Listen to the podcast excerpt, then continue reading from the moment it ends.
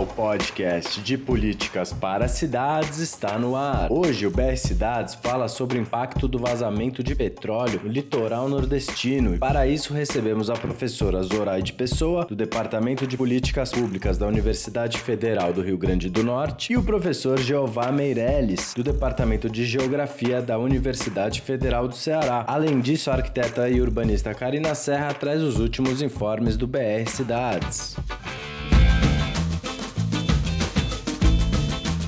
Com um bom dia, boa tarde, boa noite que chegamos à 13 terceira edição do podcast do BR Cidades. Esse novo formato visa permitir que o público acompanhe o debate urbano na hora que bem entender, seja no ônibus, bicicleta, no carro, indo ou voltando do trabalho, da faculdade, tanto faz. O BR é uma rede formada por estudiosos profissionais e movimentos sociais que pensa a cidade no intuito de torná-las justas, democráticas e ambientalmente sustentáveis. Aqui quem fala é Vitor Santos e esse podcast podcast é um oferecimento da Valete de Copas Filmes, feito em parceria com o Observatório das Metrópoles e a Rádio Madalena, aonde o programa estreia sempre em uma segunda-feira e a partir de terça fica disponível em diversas plataformas de streaming e também agregadores de podcasts. Você pode acompanhar o BR Cidades pelo site brcidades.org e no Facebook e Instagram procurando por BR Cidades. Quem tiver alguma sugestão, dúvida ou problema, é só enviar um e-mail para nacional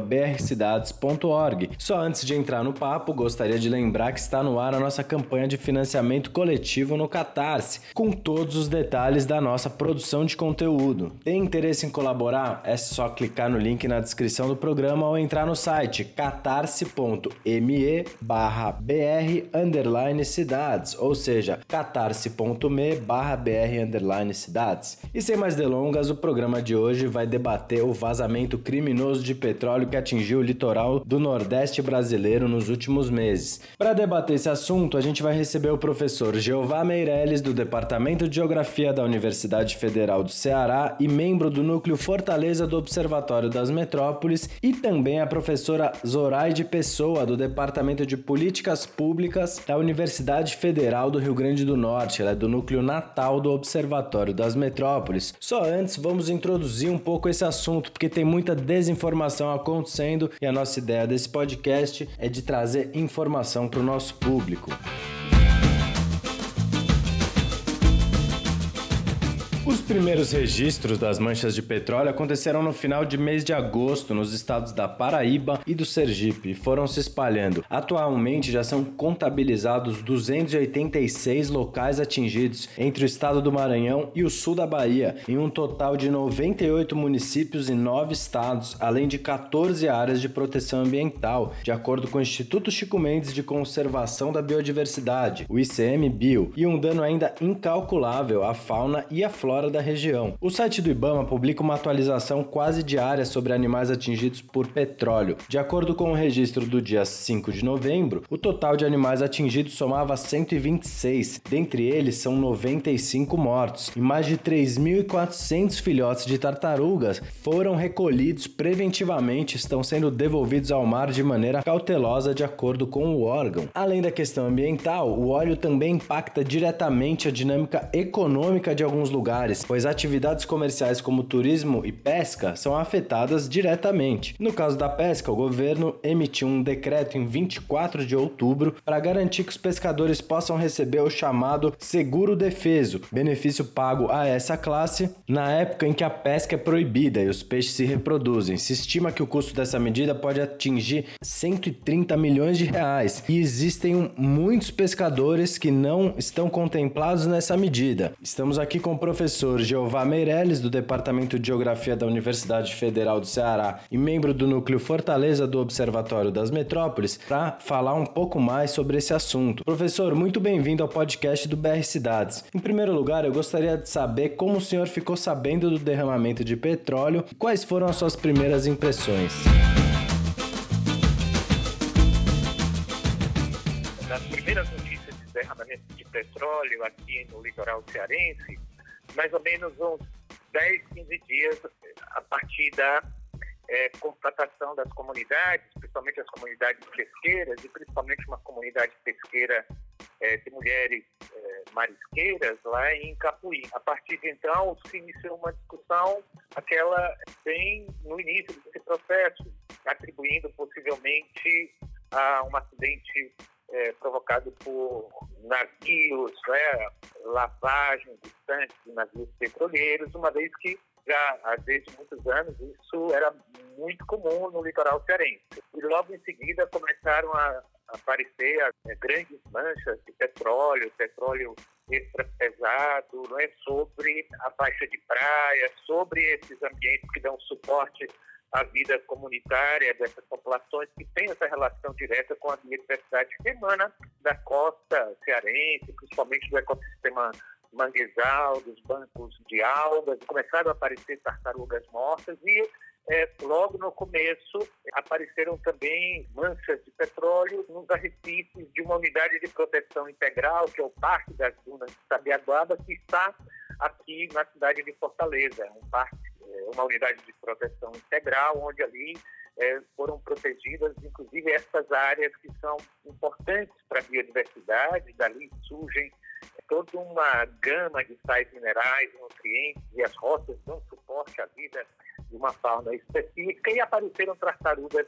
mortas, é um local de pesca, de na realidade, nós temos já há bastante tempo uma relação com as comunidades tradicionais diante é, dessas conexões que fazemos entre o conhecimento tradicional, o conhecimento popular e o conhecimento científico e acadêmico para fundamentar, inclusive, é, categorias de análises como justiça ambiental, justiça climática e é, racismo ambiental. Então, foram essas questões, elas começaram a, a ocorrer, imediatamente as comunidades começaram a se mobilizar, os grupos de pesquisadores é, da, das nossas universidades, especialmente o grupo que trata das questões vinculadas à Rede Brasileira de Justiça Ambiental, imediatamente começou um processo de articular é, é, este, este crime ambiental com o conhecimento e com os grupos que trabalham essas questões junto com as comunidades tradicionais. Professor, o derramamento tem sido chamado muitas vezes de desastre ambiental. E notei que o senhor falou crime ambiental. O que caracteriza esse derramamento como crime?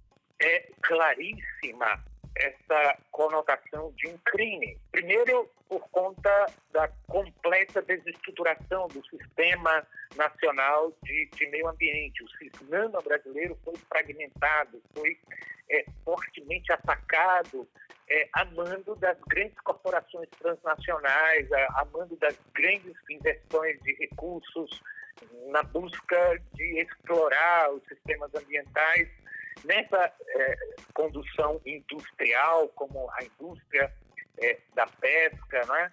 Então, é, isso vem fragilizando a legislação ambiental, gerando essa, esse desarranjo estrutural entre o Sistema Nacional de, do Meio Ambiente e, de fato, a proteção e a conservação da natureza do nosso país. Então, é crime a partir desta condução institucional que é, tem como resultado a completa inoperância dos órgãos nacionais, esses órgãos que fazem é, a gestão dos temas ambientais do nosso país, e com isso demorou-se bastante a tomar uma decisão.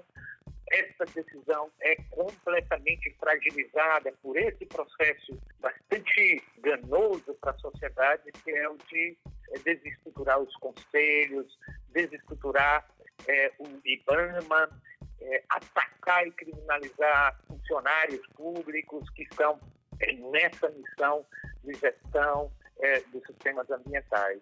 E depois, quando esse óleo cai na praia, né, um petróleo é, contaminando o ecossistema manguezal, contaminando as praias, contaminando as pessoas, contaminando o pescado, agindo é, de modo a também é, desestruturar soberanias dessas comunidades, como a soberania alimentar, como a soberania cultural.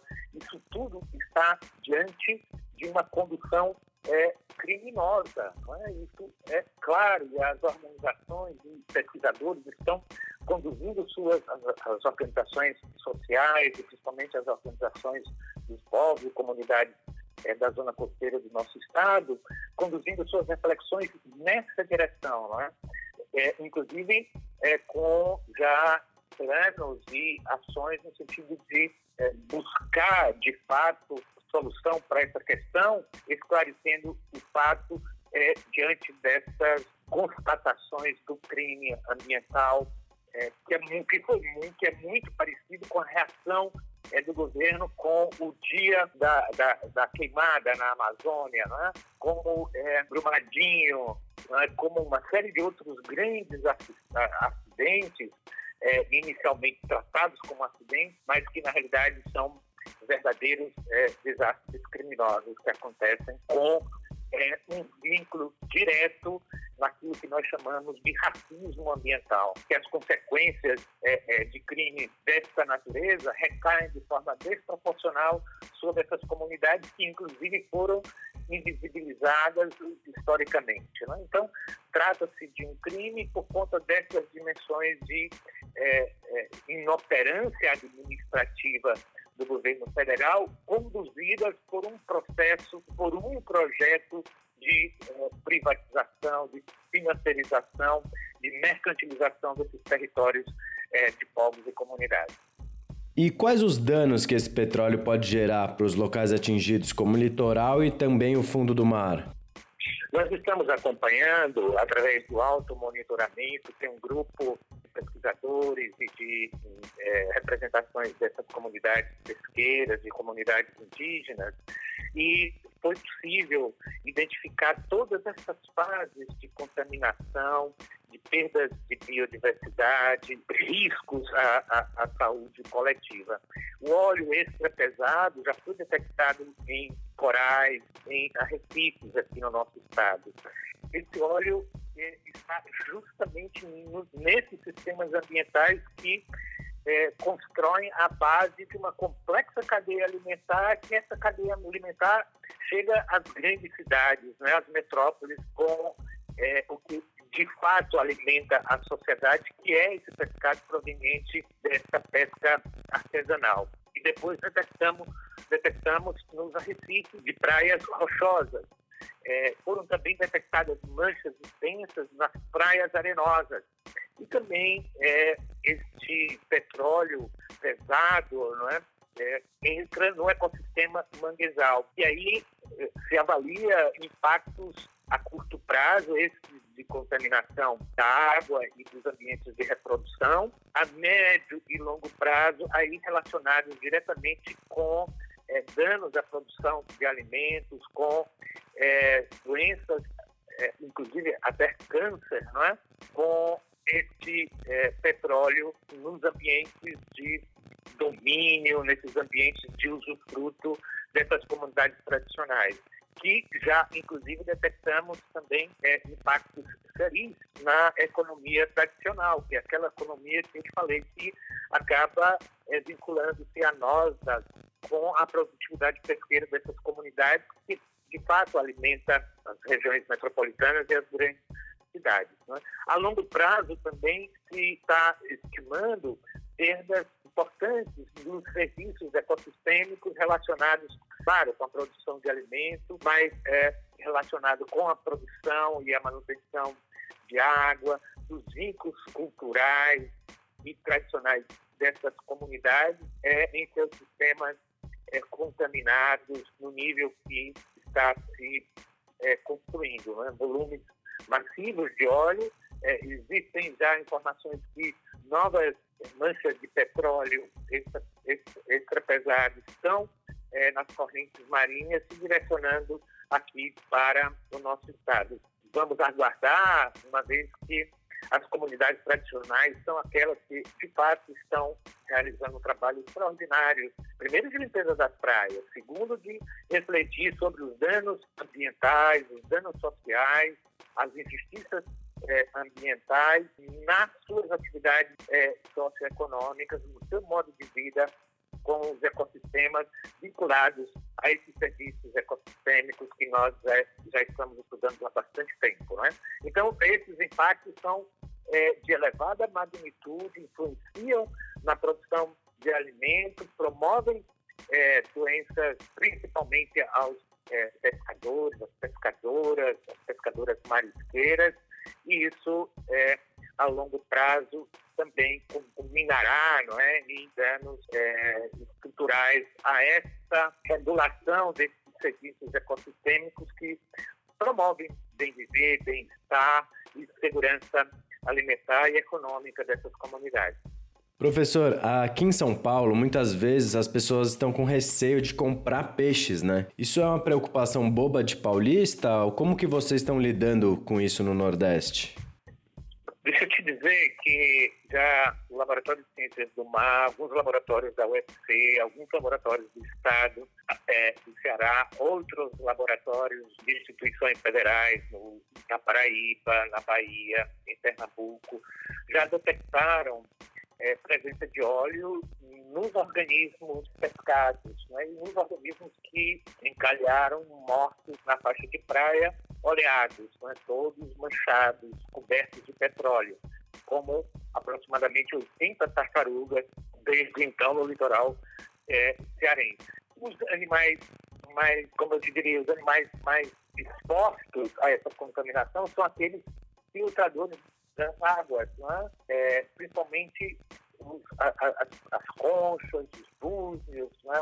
é, são aqueles bivalves, as pequenas conchas que estão tá muito relacionada com a culinária cearense e nordestina. Também foram encontrados contaminados. É interessante que é, esses dados e essa análise mais é, contextualizada seja divulgada amplamente é, inclusive pelas instituições federais, para que se tenha aí informações concretas, porque essa é uma outra questão fundamental nesse processo, é, que é a desinformação. Então, esses organismos sim estão sendo contaminados, foram encontrados é, contaminados. Entretanto, é, existem algumas praias que esse óleo ainda não foi registrado. Não é? Com isso, eu não estou querendo dizer que esses peixes e esses mariscos estão livres desse processo de contaminação. Na realidade, é, eu não poderia te dizer compre pescado ou não compre pescado.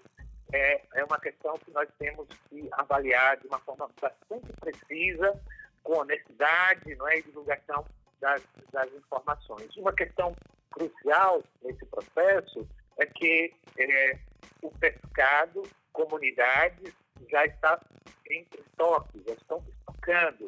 Algumas comunidades já é, não vendem mais seus produtos como antes. Conversei semana, essa semana agora com um pescador e ele disse que é, os peixes, a produção do pescado está voltando para as comunidades quando eles vêm às feiras aqui em Fortaleza. Né?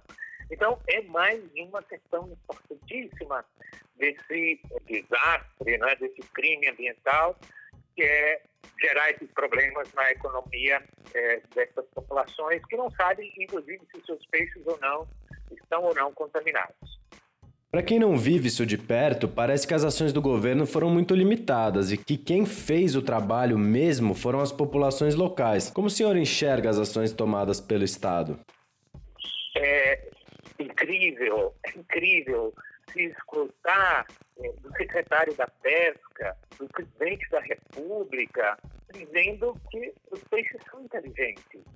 Então, isso demonstra claramente a fragilidade e, na realidade, o crime que está por trás no tratamento dessa questão tão importante para a sociedade. No Ceará são mais de 45 mil pescadores e pescadoras. Para se ter uma ideia, o governo imediatamente é, liberou 200 milhões de reais para o trade turístico.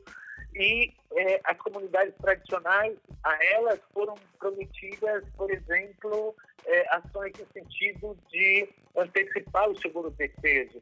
Mas esse seguro não atinge, por exemplo, as mulheres pescadoras marisqueiras, é, não atinge é, um, um, grupo enorme é, de pescadores que têm suas outras atividades, que é a de pesca de não é, organismos que são submetidos àquelas etapas de paradeiro, não é? de é, momento para que se possa reproduzir, uma vez que essas espécies estão é, em risco de extinção. É, então, se percebe claramente nesta condição do governo racismo ambiental, injustiça ambiental, conflitos direcionados nessa simetria de poder e nessa proposição clara de um governo que está protegendo o mercado impulsionado pelas transnacionais em detrimento das comunidades pesqueiras que têm nessa atividade um modo de vida, uma cultura fundamentada na conservação e na proteção dos sistemas ambientais, ficaram completamente distanciadas dessa possibilidade de minimamente auxiliar essas populações é, economicamente, é, tecnicamente e realizadas pelos órgãos é, de meio ambiente, né? o IBAMA, o ICMBio, estão é, completamente ausentes, mesmo com a presença e com a ação de técnicos é, bastante bem treinados para agir é, é, nesse sentido, estão em processo bastante grave de inoperância, né? e, consequentemente, potencializando ambientais e sociais às comunidades pesqueiras, às comunidades que, historicamente, como eu te falei, é, estão, é, foram invisibilizadas por políticas públicas eficazes. E agora estamos é, tratando de colapsos econômicos, colapsos na produção pesqueira e colapsos na qualidade de vida dessas populações. Professor, o governo foi acusado de demorar para agir, né? Em entrevista na televisão, o ministro do Meio Ambiente afirmou que medidas práticas do governo federal já haviam sido implementadas é, com rapidez e tudo mais. O senhor enxerga isso como uma realidade? Não, não, não, não, não. Aqui no nosso estado não foi possível. Existem manifestações importantes da, da Secretaria Estadual do Meio Ambiente, mas fundamentalmente com a ação das populações é, diretamente atingidas por esse crime ambiental. A nível nacional, é, é ínfima, é, é, é a ação né, efetiva, operacional, cultural, não é de é, acompanhamento, de elaboração de um plano de dados, de ação realmente de cegar esses sistemas atingidos pelo petróleo e retirar o óleo. Isso, é, se não fossem as populações, se não fosse a mobilização comunitária, popular, as praias estariam em estado muito mais grave. E com o passar do tempo, né, o, IBAMA e a Marinha, por exemplo, tiveram atuações mais visíveis, como a publicação de um boletim periódico falando sobre problemas, entre outras ações. O senhor enxerga alguma melhora com o passar do tempo?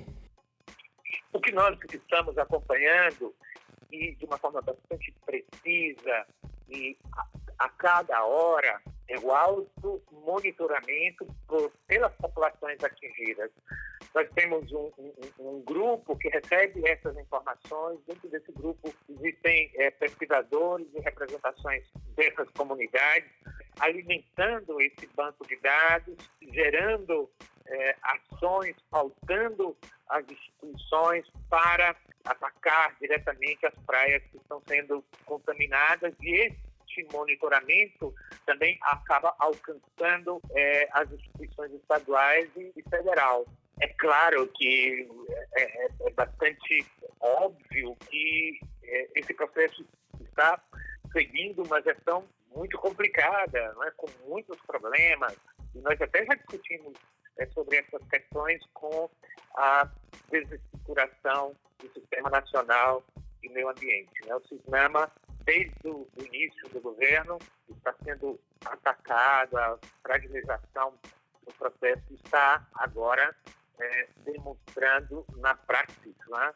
é, um governo completamente desarticulado, orientado né, para outras dimensões que não são aquelas de consolidar e fortalecer esses grupos que estão sendo atingidos pelo óleo, né? e sim liberando 200 milhões de, de reais para o trade turístico, existem vários fake news já tratando dessas questões, falando que não existem contaminações em determinados locais onde ali é, estão sistemas é, complexos hoteleiros, de pousadas, etc. Né?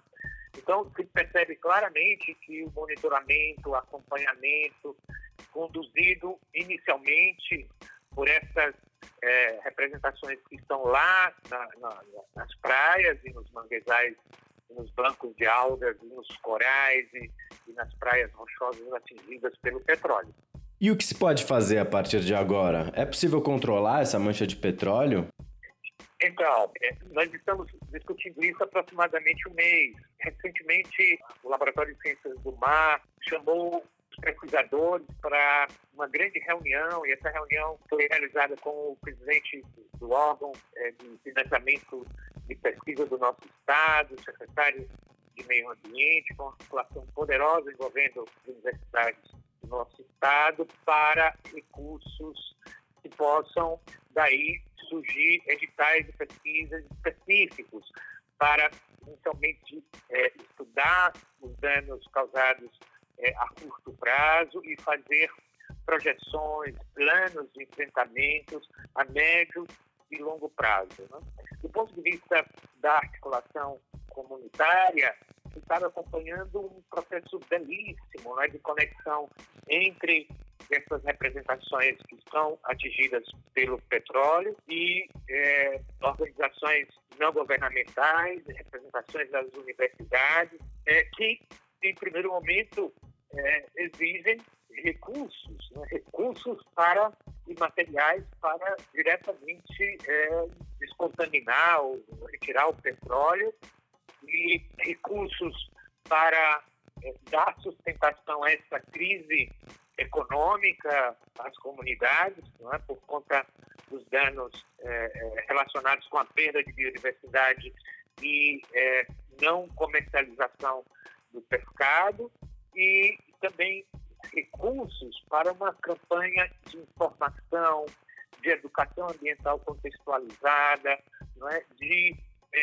evidenciar e iluminar é, propostas e processos de justiça ambiental, de justiça climática, de gestão compartilhada, de políticas públicas que é, tenham em seu contexto, é, de uma forma transversal, esses territórios como fundamentais para a economia, para a cultura e para a produção de alimentos é, para as grandes cidades, por exemplo. Né? Então, são essas questões que é, estão fundamentando essa é, abordagem é, com esses diversos é, representantes, tanto das comunidades como das instituições. Um país que produz petróleo, o pré-sal está aí prestes a ser explorado em grande volume. Como trabalhar para prevenir esses acidentes e até apaziguar danos no caso de derramamentos desse tipo? Seria o caso de focar em energias mais sustentáveis para o Brasil? Chegou a hora, talvez? Nós estamos há bastante tempo, aproximadamente 20 anos, estudando é, os impactos socioambientais de grandes empreendimentos na zona costeira. E esse estudo reflete uma questão importantíssima para o planejamento e gestão da zona costeira, que são os impactos cumulativos. Né?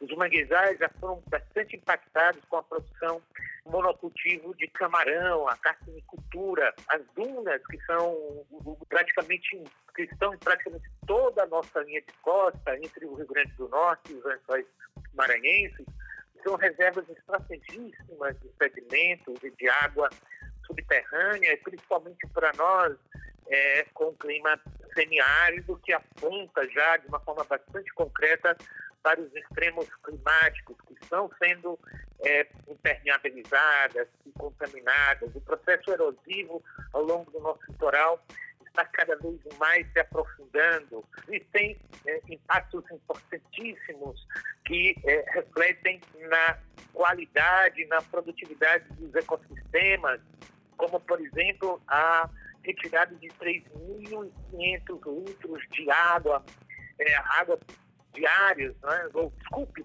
por minuto, o que daria aí para é, abastecer mais de 600 mil é, famílias. E agora vem acidentes dessa natureza, né? E relacionado com esse potencial que está é, na nossa plataforma continental, que é o pré-sal. Nós fazemos, é, estamos fazendo reflexões profundas nesse sentido. O pré-sal não deve sair para a nossa atmosfera.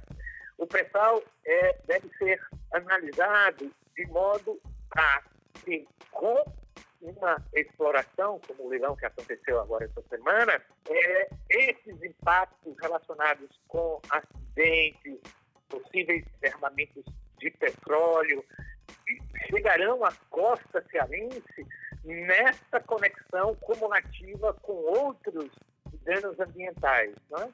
Essa exploração de água é realizada por uma termoelétrica, por uma siderúrgica, por uma metalúrgica, que provocou migrações forçadas, que está gerando impactos é, é, ecológicos e sociais seríssimos, e aqui na, na, na região metropolitana de Fortaleza. Né? Então, nós estamos construindo agora, é, é consolidando um grupo é, da geografia das energias e há mais de 10 anos nós estamos analisando é, a energia eólica do nosso, do nosso estado, mas nessa perspectiva, onde, como, quais os impactos aos territórios de domínio das populações étnicas e comunidades tradicionais. Né? Então, é, de fato, nós devemos discutir como gerar recursos importantes não para é, ser uma energia alternativa enquanto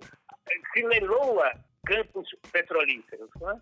Acaba não tendo é, uma força e um potencial econômico necessário para, de fato, é, territorializar energias é, socialmente justas, limpas, é? socialmente justas, ecologicamente adequadas, com, inclusive, são mais de 100 comunidades ao longo do litoral cearense.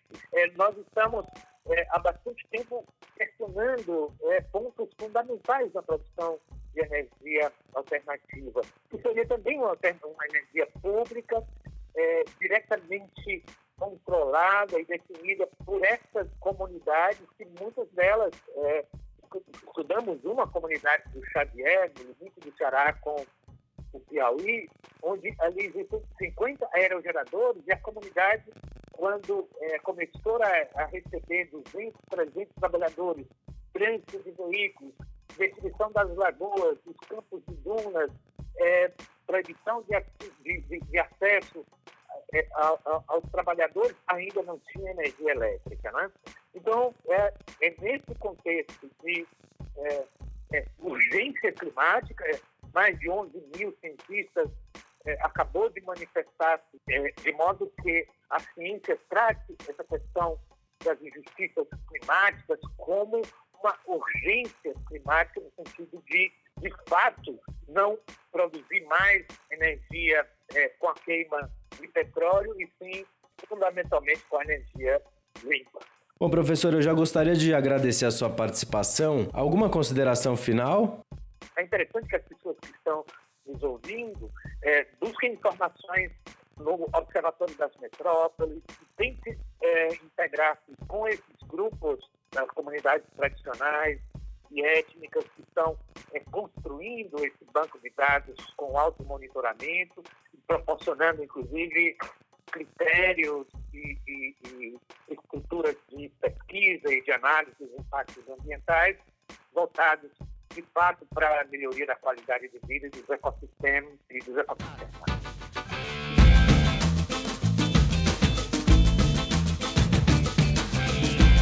Tá certo então, muito obrigado, professor Jeová Meirelles, pela participação. No programa de hoje ainda vamos falar com a professora Zoraide Pessoa. Antes, só gostaríamos de trazer um pouco mais de informação para alimentar esse debate. Afinal, existem gravíssimas acusações de uma suposta lentidão do governo federal em combater o problema. As acusações são potencializadas por uma postura adotada pelas próprias autoridades responsáveis, que é um apontar de dedos infundado, posturas demagógicas e ausência de apresentação de provas para embasar qualquer acusação, né? Ao invés de ser prático e técnico, como prega, o ministro do Meio Ambiente, Ricardo Salles, tem tido atitudes que chegam a ser até infantis. Usou uma foto de 2016 no Oceano Índico de um navio do Greenpeace para acusar a ONG Internacional como responsável pelo vazamento. Também pediu que a Venezuela desse explicações à Organização dos Estados Americanos, a OEA, enquanto que o Suriname, por exemplo, não foi atingido e petróleo não pula, né? Ao mesmo tempo, não, o petróleo ser venezuelano não quer dizer que ele é de responsabilidade venezuelana. Em situações de derramamento de óleo, o procedimento do governo desde 2013 é que a entidade chamada Grupo de Acompanhamento e Avaliação, o GAA, formado por Ibama, Marinha e Agência Nacional do Petróleo, a ANP, devem monitorar a situação e acionar o Plano Nacional de Contingência para Incidentes de Poluição por Óleo, o PNC. São várias siglas que só deixam as acusações com contornos de maior gravidade,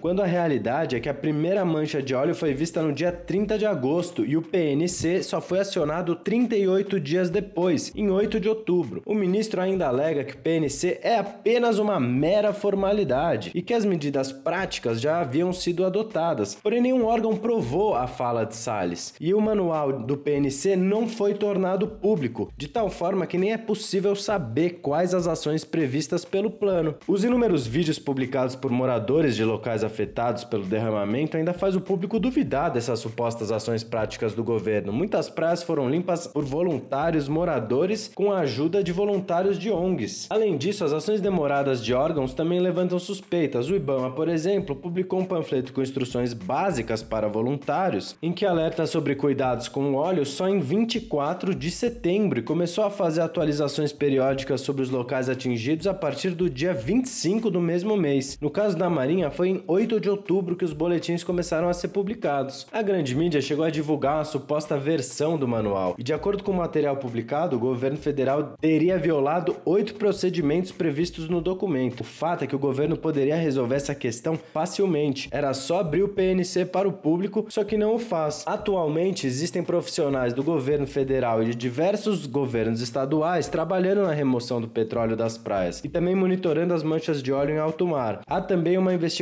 para descobrir quem é o responsável pelo vazamento. Segundo a legislação nacional, é quem deve pagar pelo estrago. Estudos da Petrobras e da Universidade Federal da Bahia identificaram o óleo como originalmente venezuelano, porém isso não quer dizer que a Venezuela seja culpada pelo derramamento. Muito pelo contrário, a questão é quem transportava. Outros estudos chegaram à conclusão de que o petróleo teria sido derrubado a 700 quilômetros da costa brasileira, entre 27 e 28 de julho. Assim, a questão é descobrir quem transportava o óleo, e o das correntes foi cruzado com dados sobre navios que trafegaram pela região nessa época. Com o resultado obtido, na sexta-feira, dia 1 de novembro, a Polícia Federal indicou que o navio grego de nome Bubulina, da empresa Delta Tankers, seria o responsável. Só que no dia seguinte, dia 2 de novembro, a empresa se manifestou alegando que não foi a causadora do estrago e que a investigação apresentou cinco navios como suspeitos e que não foram eles. Após essa recapitulação do assunto, com informações tiradas dos jornais O Globo, O Estado de São Paulo, do portal de checagem de notícias Aos Fatos e também do site do Ibama, vamos agora falar com a professora Zoraide Pessoa, do Departamento de Políticas Públicas da Universidade Federal do Rio Grande do Norte e membro do Núcleo Natal do Observatório das Metrópoles. Professora Zoraide, muito bem-vinda ao podcast do BR Cidades. Em primeiro lugar, gostaria de saber como a senhora ficou sabendo do derramamento de petróleo e quais foram as suas primeiras impressões.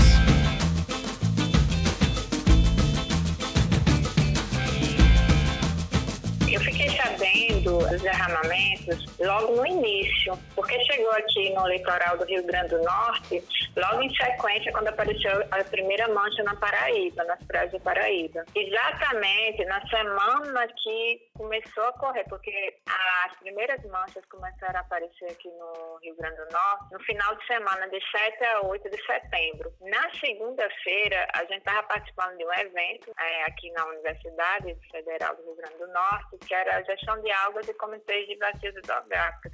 E esse já era um assunto que estava sendo comentado, porque já havia uma circulação do que tinha ocorrido em 30 de agosto na Paraíba, e isso se espalhou durante todo o evento. Então, assim, já começava ali a aparecer as primeiras impressões. Então, foi a partir daí que eu tive conhecimento das manchas. Depois, a gente observou em loco. A gente teve algumas áreas afetadas aqui no nosso, praias do nosso litoral, aqui no Rio Grande do Norte. Quando as coisas começaram a tomar dimensões das proporções que a gente está verificando na atualidade, então, a partir desse momento, foi que a gente passou a acompanhar e verificar o que estava sendo discutido em torno dessa problemática e o que é estava sendo feito.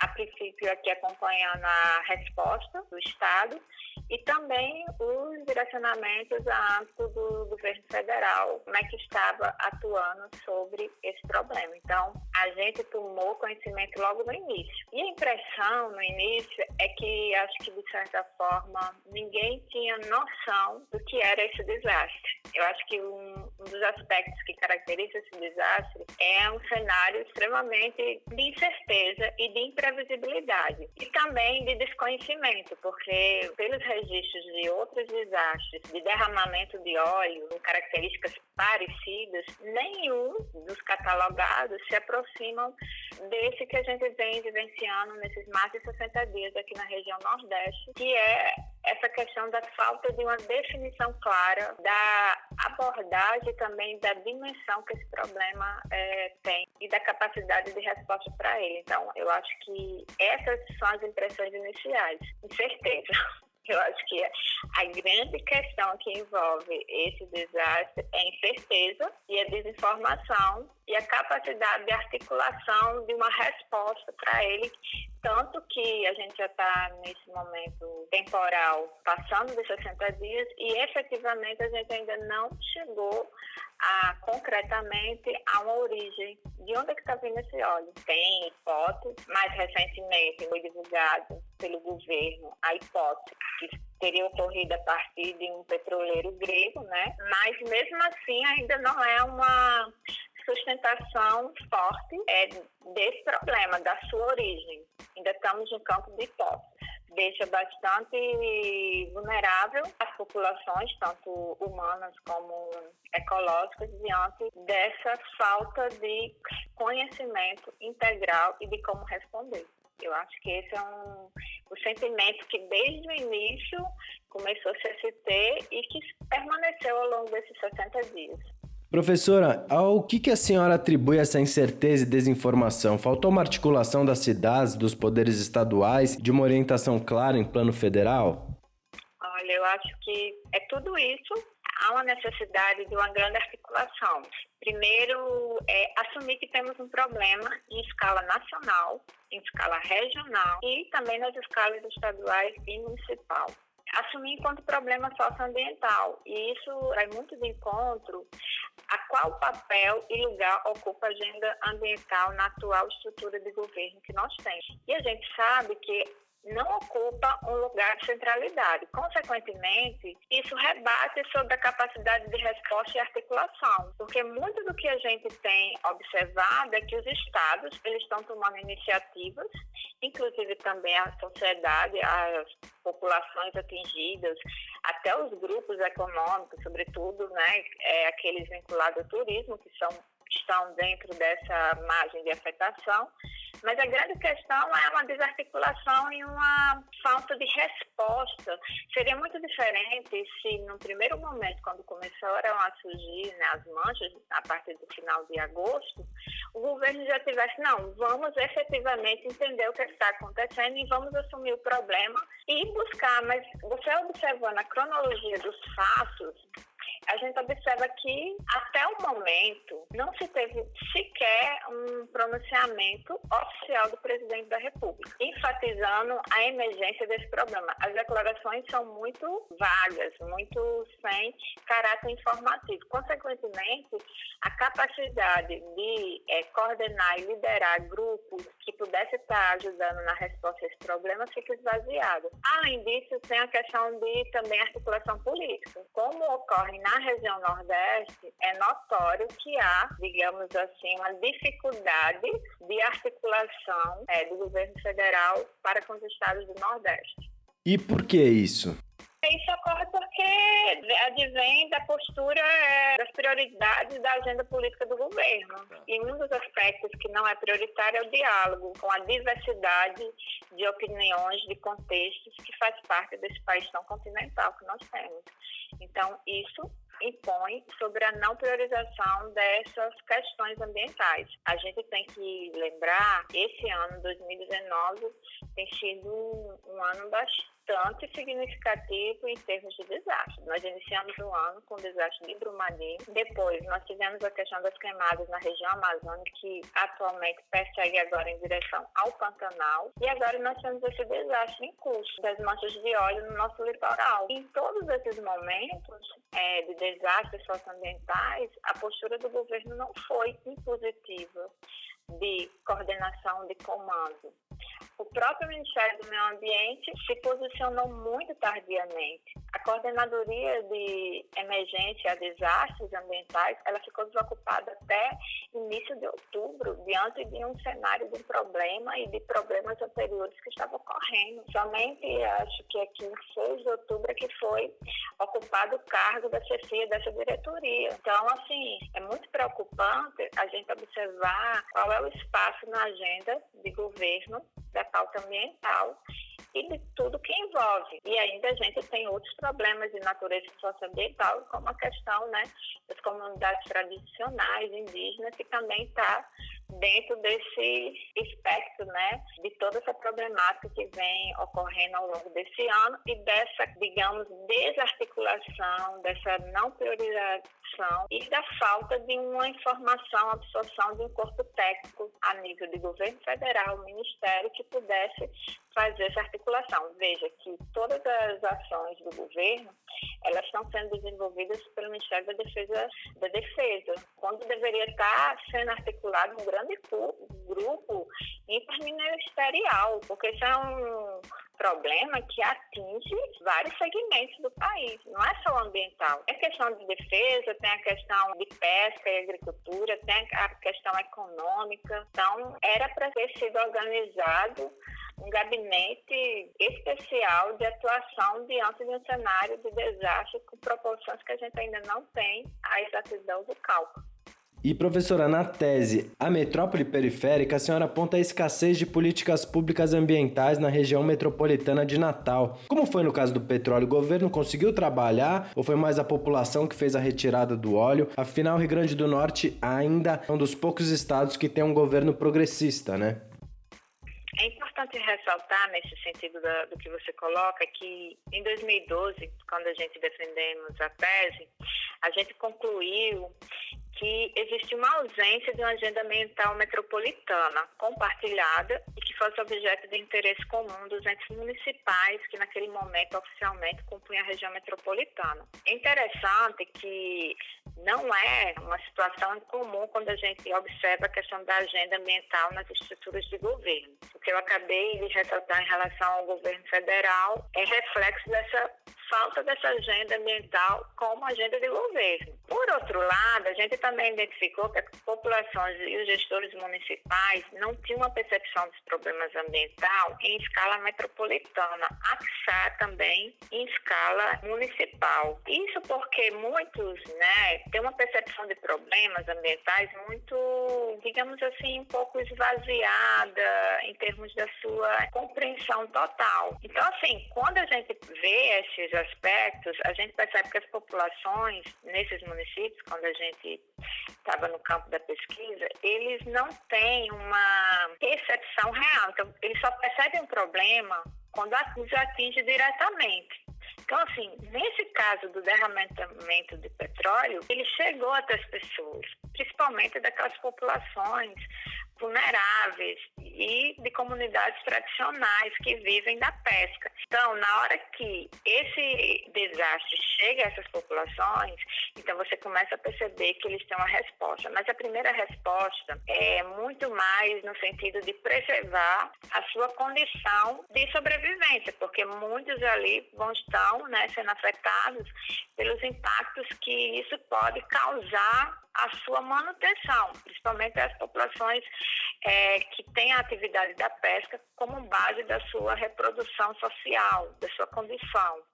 Então, depois você é acionado o outro valor, que é a questão de preservação e conservação desses, desses espaços enquanto recursos naturais e que também podem ser recursos sociais para a sua condição de vida. A gente percebe né, que no caso da região metropolitana de Natal, e eu acredito que não seja um caso isolado para os outros estados do Nordeste, a gente observa que ainda existe muito, mas muito escasso políticas ambientais nesses municípios e no contexto metropolitano. Não é uma agenda metropolitana.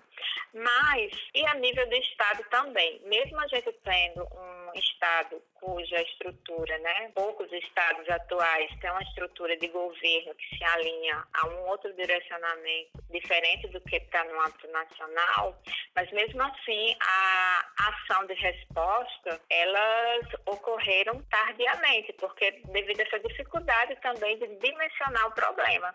Para você ter ideia, por exemplo, os primeiros documentos educativos para as populações, que as populações ficaram desesperadas e elas foram voluntariamente tentar conter o óleo. Os primeiros documentos do governo aqui do estado, eles foram publicados em 30 de setembro, que foram materiais educativos para prevenir a população sobre os efeitos do contato é, com a substância, né? E muitos materiais, boletins diários de acompanhamento, monitoramento, só começaram a ocorrer efetivamente a partir da segunda quinzena de outubro. Então, assim, a gente percebe que essa desarticulação em torno do problema também ocorreu a nível do Estado e dos municípios, porque como não havia uma coordenação nacional, o recebimento de informações precisas, esses estados e esses municípios as suas frentes para dar resposta e tentar é, acompanhar o dimensionamento do problema, que os estados e municípios, eles tiveram que responder e eles foram dando respostas também tardiamente, porque eles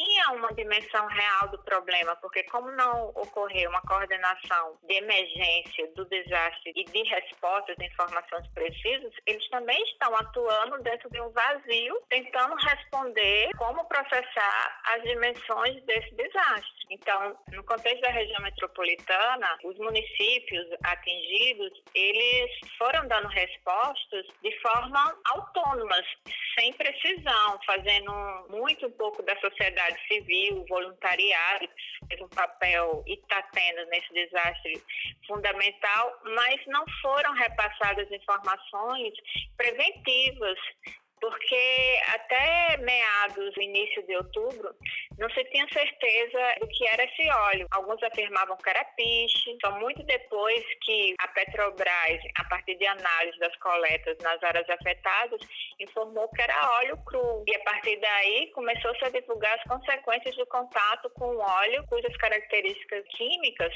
podem ocorrer numa série de problemas à saúde humana, como também das espécies. Então, essa falta de coordenação de informações a nível federal para ser repassada para os estados e os próprios estados também articularem com os municípios recai sobre a forma, digamos assim, improvisada de você responder. No esforço de tentar responder, muitas vezes sem a condição de resposta necessária para estar atuando sem frente a um desastre que você tem uma dificuldade imensa de mensurar ah, os impactos desses desastres e, consequentemente, como mitigar. Então, as ações imediatas eram retirar as manchas da praia. E isso era algo que era impressionante impressionante você ver milhares de pessoas nas praias retirando sem cuidados mínimos. Só depois é que começa a aparecer os protocolos informando das condições que poderiam afetar essas populações em termos de saúde e possíveis doenças que poderiam acarretar.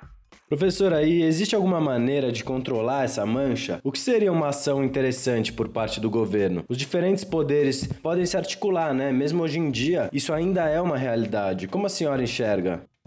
Olha, uma das questões principais passados 60 dias e que preocupa é que assim a gente observa que tem uma preocupação muito grande a nível federal de culpabilização, culpar quem causou o problema. Eu vejo uma ausência de uma preocupação que eu entendo que é prioritária, entender onde iniciou esse vazamento para entender qual o caminho que ele pode percorrer, porque esse vazamento a gente precisa conter, porque ele está se espalhando. Uma das certezas desse desastre é a incerteza, é que você não sabe a dimensão de quanto de óleo há sendo espalhado em termos de chegar e assim, você tem picos. O Rio Grande do Norte, por exemplo, foi um dos estados que teve muitas áreas afetadas, mas a proporção do óleo que chegou às nossas praias foi muito menor do que a quantidade chegada, por exemplo, nas praias de Pernambuco e da Bahia. E o próprio estado de Pernambuco passou quase 30 dias sem a presença de manchas e depois essas manchas retornaram. Então, assim, essa imprevisibilidade sobre a origem dificulta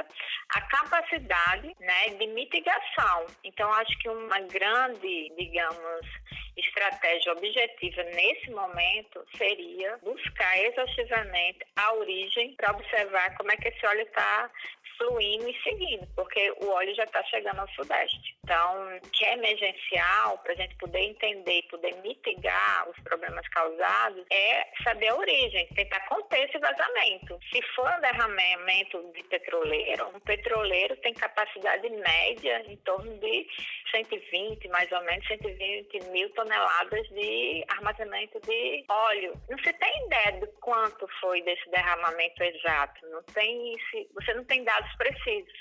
Isso dificulta muito entender qual é a dinâmica. Além disso, o vazamento ocorre mar. Então, você tem intempéries naturais de correntes marinhas que vai fazendo com que esse óleo siga, disperse de forma diferenciada conforme ele vai tendo contato com as, com as correntes marinhas. Então, assim, entender a origem, onde está sendo o foco, de onde ele parte, e se ainda está né, ocorrendo e como é, ele ainda se mantém em dispersão, ainda tem, eu acho que é o essencial hoje. Encontrar culpados é importante, mas entender de onde partiu e conter esse vazamento, né, derramamento, acho que é o principal aspecto a ser considerado por todas as frentes de governo. E eu acho que a gente tem capacidade técnica científica de meios de tentar achar essa resposta mais rápido possível. Mas as respostas começaram a aparecer muito tardiamente. O problema se apresentou, não foi dado prioridade no início de setembro, se alastrou ao longo de setembro e outubro, mas há uma desarticulação. Nós temos centros de pesquisa, de oceanografia, institutos espaciais, temos em todo o litoral centros universitários importantes, de qualidade com pesquisa nessas áreas. Tem um centro de petróleo, da Agência Nacional do Petróleo.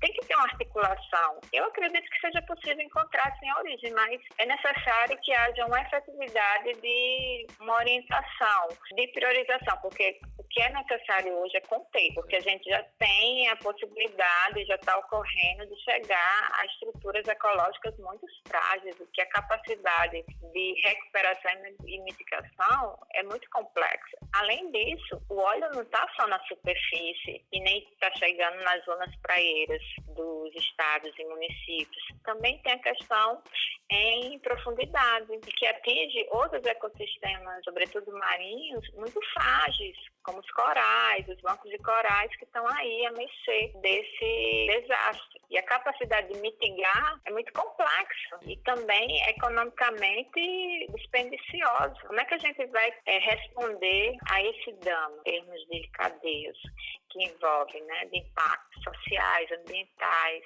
econômicos, né, de capacidade de resposta? É, é muito complexo. A senhora acredita que é uma questão de orientação, então, e as cidades, o Estado e a União teriam a capacidade de gerir desastres socioambientais? Não, digerir não. As cidades em si atingidas não têm capacidade. Precisaria do suporte a nível do Estado e, sobretudo, da União para dar é, a orientação de, efetivamente, dessas respostas. Os municípios, eles não têm capacidade. Os municípios, eles não têm estrutura. Por exemplo, é, digamos assim, se você for observar todos esses 110 municípios, é, é mínimo é, nesses municípios, por exemplo, a existência de uma Secretaria de Meio Ambiente, a existência de uma defesa civil atuante organizada, a existência de um plano de mitigação de contingência de desastres, mesmo a nível de Estado. Isso é difícil, imagina a nível de município. A ausência de uma capacidade de gestão de, de desastres socioambientais nas cidades é notório. Os municípios não têm planos de contingência em situações de desastre. E quando tem os desastres e as situações de risco que são enumerados nesses planos de contingência ainda tem uma visão de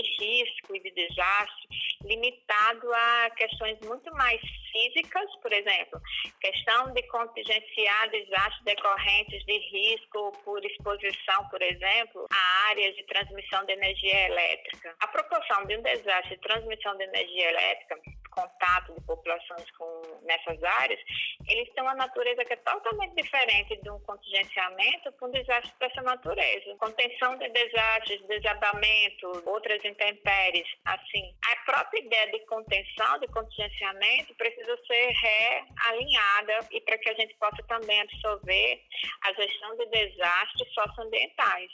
Quais os próximos passos a serem tomados no âmbito da infraestrutura, tanto para conter o óleo que ainda derrama, mas também no âmbito de país e de futuro?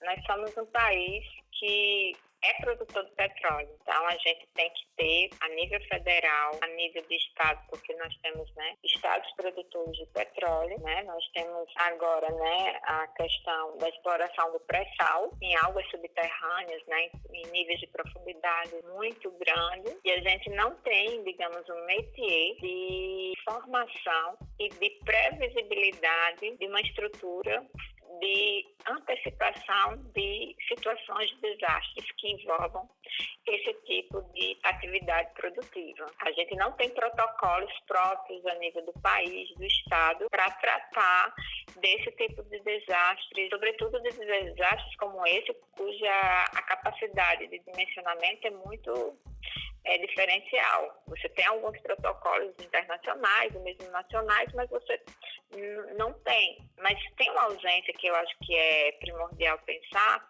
é que nós atuamos ainda no Brasil na perspectiva pós-desastre. E quando o desastre tem uma situação temporal, ocorre e ele termina. E você começa a dimensionar os impactos e os danos causados. A gente não tem uma estrutura para lidar com desastres cuja sua natureza ela não ocorra de forma factual. E aí você tem protocolos de resposta muito mais rápidos. Então, assim, falta uma capacidade preventiva para um cenário de incertezas quanto à natureza de desastres socioambientais. Isso é algo que toda cidade, todo estado e o país devem incorporar, construir mecanismos para pensar como atuar preventivamente em situações de desastre dessa natureza e de naturezas que a gente ainda não tem domínio, sobretudo se a gente pensar que a gente está num contexto eminente, né, vivência de uma mudança da, dos padrões do clima a nível mundial. Então, a gente pode estar num cenário cada vez mais de incerteza quanto à densidade dos desastres socioambientais que podem estar por vir.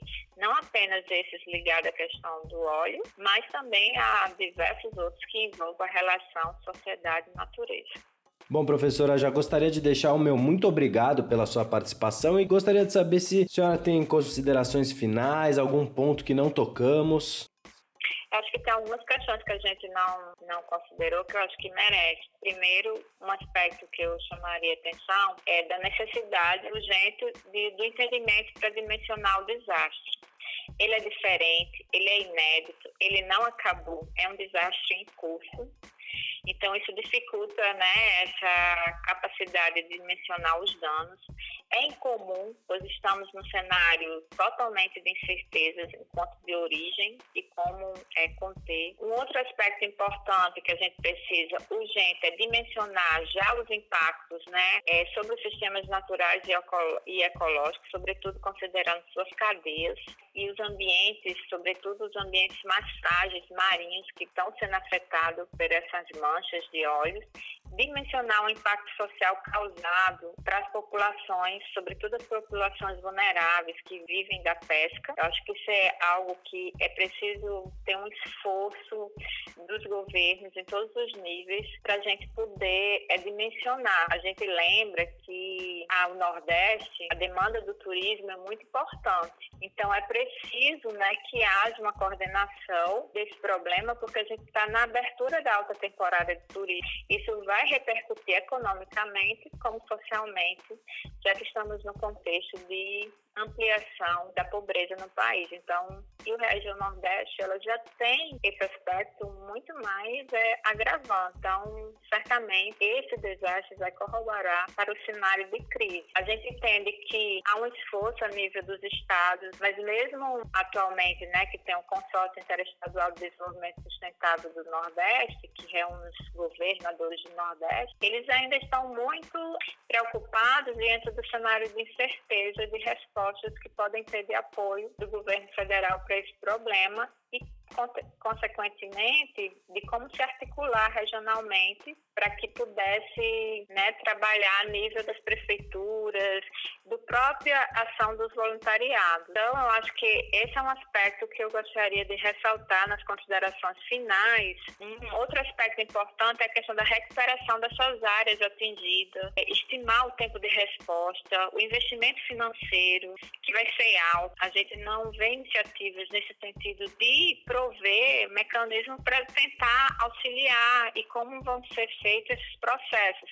Então, assim, tem um cenário muito de incerteza sobre o acidente em si, mas também sobre a capacidade de articulação em todos os níveis em governamentais institucionais que estão sobre esse problema. Para finalizar mesmo, uma das questões que a gente precisa entender é que nós estamos diante desse problema num cenário de incertezas. Temos muitas questões ainda em aberto, sem nenhuma resposta, relativa principalmente quanto de óleo foi derramado, quanto ainda está no mar, onde está esse óleo, para onde ele está indo, onde vai chegar, vai para onde, quando, origem, quem causou. Então, assim, a gente tem ainda, né, muitas perguntas poucas respostas.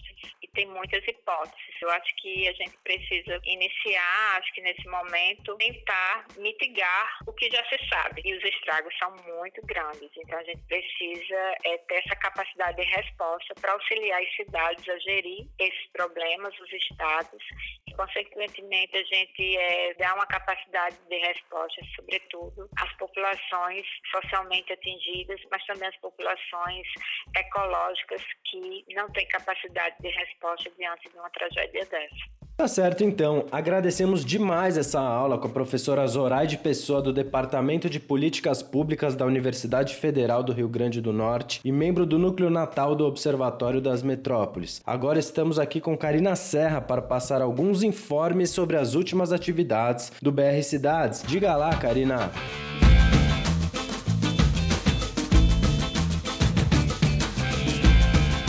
Oi, Vitor. Bom, hoje eu vou começar contando um pouco do que aconteceu na semana passada. Foram vários eventos dos núcleos. Na segunda-feira, no dia 4, aconteceu um debate sobre a agenda nacional do núcleo de Santa Catarina, né? Foi no auditório de arquitetura da UFSC e também com participação online de vários companheiros de todo o estado. E o objetivo foi discutir especificamente três pontos, né? O primeiro foi contra o abandono e invisibilidade das periferias e favelas. O segundo, direito à mobilidade urbana, descarregada atracar a vida. E o terceiro foi pelo acesso universal à moradia digna. No mesmo dia, o Núcleo do Paraná, Maringá, também elaborou um debate sobre essa agenda urbana nacional. E no, na mesma semana, o Núcleo também de Maringá construiu um mapeamento colaborativo. E esse debate ele contou com a presença da professora doutora Maria Carolina Maziviero, que é do Departamento de Arquitetura e Urbanismo da UFPR, que inclusive também faz parte do núcleo Núcleo do Paraná de Curitiba. E também no fim da semana aconteceu o UrbBA, que é um seminário de urbanismo na Bahia. E durante esse evento, o Núcleo de Salvador resolveu também elaborar uma conversa, não só com os colaboradores e participantes do núcleo regional, mas também com todo mundo que estava nesse seminário. Essa conversa foi em torno dessa agenda urbana para discutir diagnósticos, propostas e ações em torno desses eixos. Agora, no núcleo do Distrito Federal, aconteceu um ciclo de palestra Água e Ambiente Construído, no dia 4, que também reverberou agora nessa semana, no dia 11. O ciclo foi dividido em dois momentos, né? O primeiro, sensibilização e lutas pelo direito à água, e nesse segundo momento, saneamento ambiental. Houve duas palestras, a primeira, direito à água e ao saneamento, e sua relação com a ameaça de privatização da CAESB, com a participação do químico Igor Pontes Aguiar, e nessa segunda palestra foi com a temática A Proteção das Águas do Distrito Federal em Tempos de Escassez, implantação de políticas públicas urbanas e rurais, e contou com a participação da promotora Marta Eliana de Oliveira, eh, que é da Promotoria de Justiça de Defesa do Meio Ambiente. E agora, continuando nessa semana, a gente tem dois eventos super bacanas do Núcleo do Espírito Santo. É no dia 12, a gente vai contar com a palestra da nossa coordenadora nacional Hermínia Maricato, que vai acontecer no Semuni 3, às 18h30. É só verificar em todas as nossas redes sociais que estamos divulgando. E no dia 13 vai acontecer uma visita à Ilha das Caeiras e Jaburu, na, em Vitória também, do Espírito Santo. E já nessa próxima semana vai ter um evento super importante, né? Com uma escala nacional da Economia de Francisco.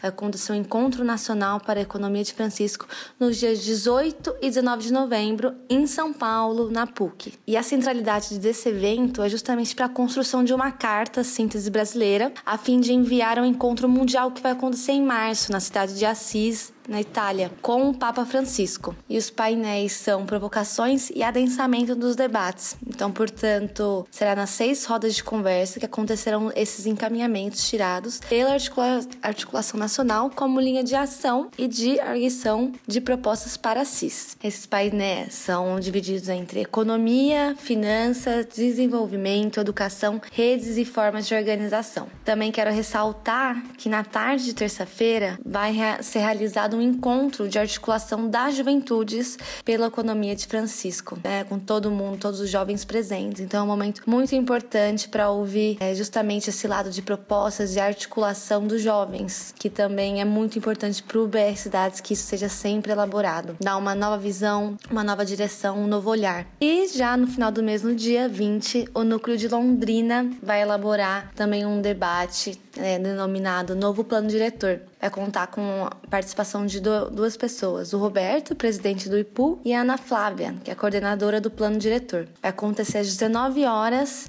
no Colégio Aplicação Life, no segundo andar. E também o Núcleo do Espírito Santo faz também um outro evento já nesse, no final do mês, que vai acontecer o mutirão de denunciação de imóveis abandonados no dia 23 de novembro. É bom lembrar, né, que esse núcleo tem grande participação, grande caldo, contribuição em torno de uma campanha pela função social da propriedade, né? Já aconteceu um cortejo muito bacana, justamente com essa campanha, com essa temática que é tão importante em torno do urbano nas cidades brasileiras. E como um, um último encaminhamento, né, uma última novidade, deixei uma articulação muito importante para o final, é a Colisão Negra por Direitos, que é uma reunião de grupos, movimentos, entidades do movimento negro de todo o país, então tem todo um escopo, uma escala nacional, para incidência política no Congresso Nacional e em fóruns internacionais. Mais de 100 organizações promovem ações conjuntas, como a Coalizão Negra por Direitos desde 2019. Então, no encerramento do mês da consciência negra, que é agora em novembro, será realizado um grande encontro reunindo lideranças nacionais e internacionais. Então, pessoal, já reserva a data, que vai acontecer nos dias 28, 29 e 30 de novembro em São Paulo também. É só vocês acompanharem as nossas redes que a gente vai replicar,